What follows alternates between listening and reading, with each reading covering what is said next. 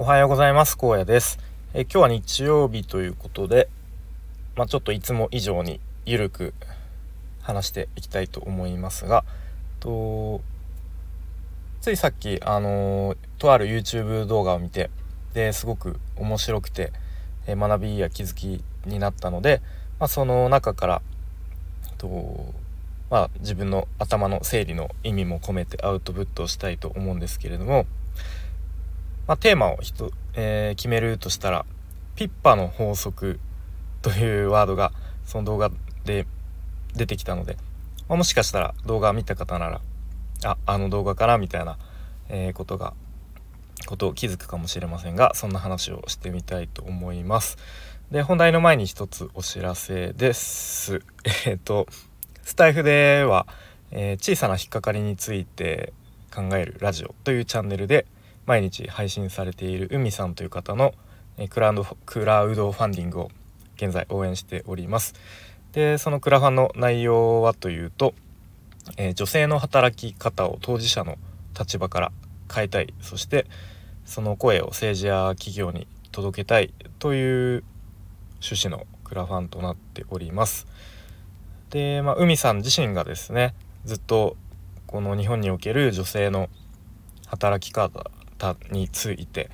えー、大きな課題感問題を感じて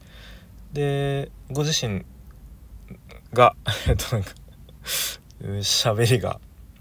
こっちな。いなと確か49歳の時にですね実際に大学に入って勉強されてさらにその先大学院にも進まれて、まあ、そういういわゆる女性の働き方についていろいろと勉強された上でで今後はですねその声をもっともっと大きくしていきたいそして実際にこうやっぱり政治や企業にそういう声を届けなければ、まあ、この日本が日本がというか日本におけるそういう女性の働き方が変えられないっていう思いを持ってですねそういう活動をされていくということです。はい、でまあ詳しくはプロジェクトページ読んでいただきたいので、えー、ぜひ URL 概要欄に貼ってある URL から飛んで、えー、ぜひ読んで興味を持っていただけるとすごく嬉しいです。でちなみに現在の進捗としては、えー、支援者数が103名。でそして達成率ですかね。69%ということでと1日でかなり増えましたね。はい。ちょっと僕もさっき見てびっくりしましたが残り8日間ですね。いよいよラストスパートというところに差し掛かるのかなと思うんですけれども最後まで応援していきたいので是非よろしくお願いいたします。はい ということで本題ですね。とまあ、冒頭に YouTube 動画を見て面白かったですよということを話しましたがえ何の動画かというと、えー、西野と学ぶマーケティング、まあ、西野と学ぶシリーズの、まあ、最新版という感じですね。でそれの、まあ、無料版と有料版があるんですけれども、まあ、特に有料版の方がめちゃめちゃ面白かったですね個人的には。うん、で、まあ、ゲストの方が1人、えー、北の達人コーポレーションの木下勝利さんですかね。はい、でいくつかこう結構あのー、いわゆるビジネス書で有名なのも出されている方ですね。でちょっと僕はまだあの、木下さんの著書でいろいろ読みたいなと思いつつまだ読んでないのがいくつかあるんですけれどもとまあいろいろといわゆるマーケティングの中でもウェブマーケティングですね、うん、についていろいろと話されていていや面白かったですね。僕も、まあ、こうがっつりゴリゴリゴリのウェブマーケティングというのまだこう実務レベルでやったことないんですけれども、まあ、とはいえやっぱり web 制作とか web デザインを学ぶ中で何ですかね、まあ、いわゆるこう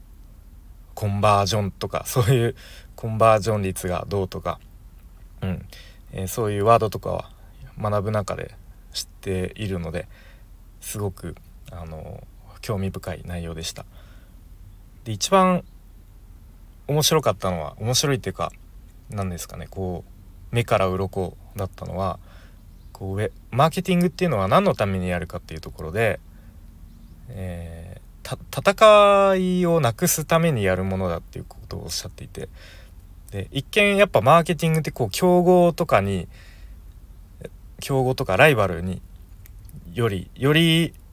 売り上げを上げるためとかこうライバルに勝つためにやるものみたいなイメージが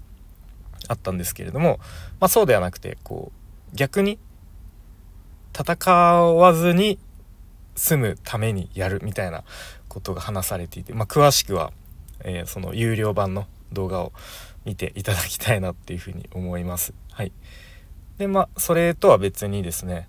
動画の結構後半の方に出てきたワードとして、えー、ピッパの法則っていうのが出てきました。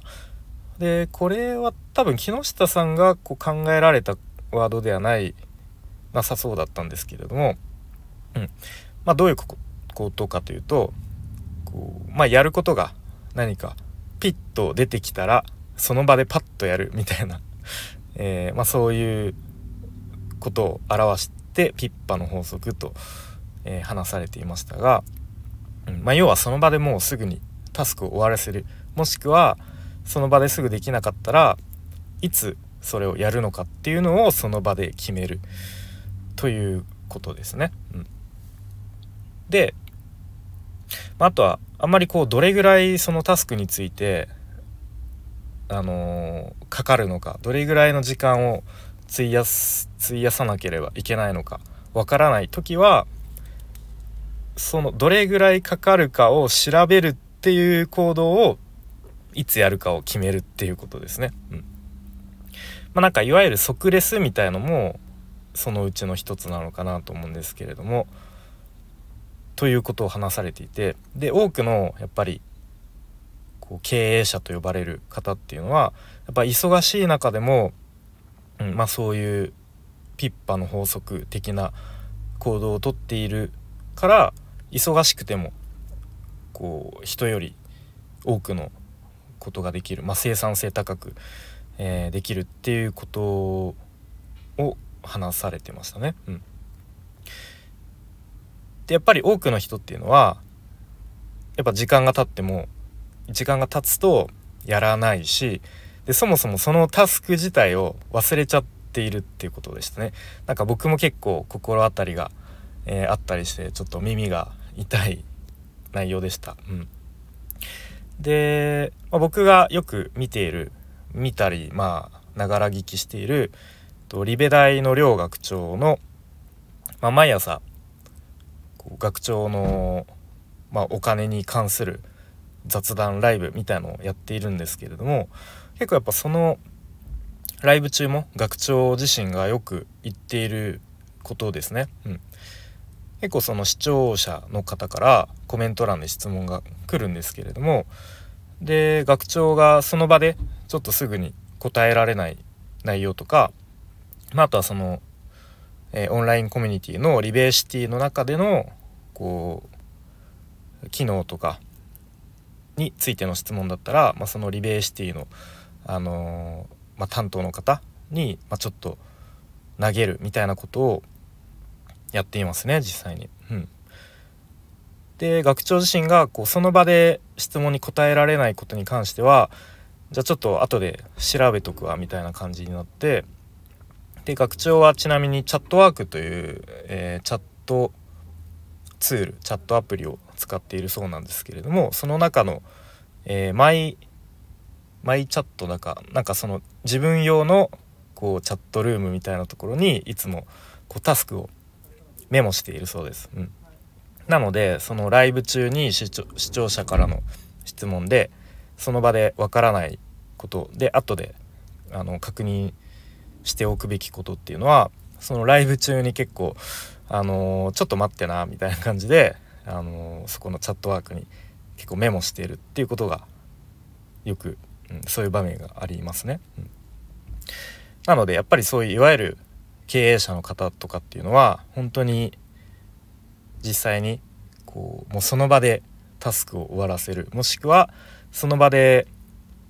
わからないこと後で調べるべきこととかはちゃんとどこかそういうメモする場所にメモをしてその頭の脳脳みその中にそのタスクを置きっぱなしにしないみたいなことをきっとやってるんだろうなと。うん、だそのタスクがこういつやるのかっていうのが決められないまま宙ぶらりんになってるとこう無意識にそれだけで脳みそのリソースをきっと使っているんでしょうね。うん、なので、まあ、ちょっと僕自身もその話を聞いたりと、まあ、その学長のこうライブ中の行動とか発言を見たり聞いたりして改めて、えー、そういういわゆるタスクとか、まあ、タスクじゃないにしろ、まあ、ちょっとこう雑談レベルからあ面白そうだなとか今度はやってみようかなみたいなことは、まあ、その場でできることはすぐにその場でやる。がいつやるかまたいつまでにやるか期限をちゃんとその場で決める。でどれぐらいの時間がかかるかその場でわからない時はどれぐらいかかるのか調べるっていうのをいつやるかを決める、うん、ちょっとそういうのをまあなんかいきなり急にできるようになるには難しいと思うので強くちょっと意識していきたいなとそんなことを思いました。はい。ということで今日はえー、ピッパの法則について、えー、ちょっとその YouTube 動画を見ていろいろと考えたことを話してみました。では今日も最後までお聴きいただきありがとうございました。小屋でした。バイバーイ。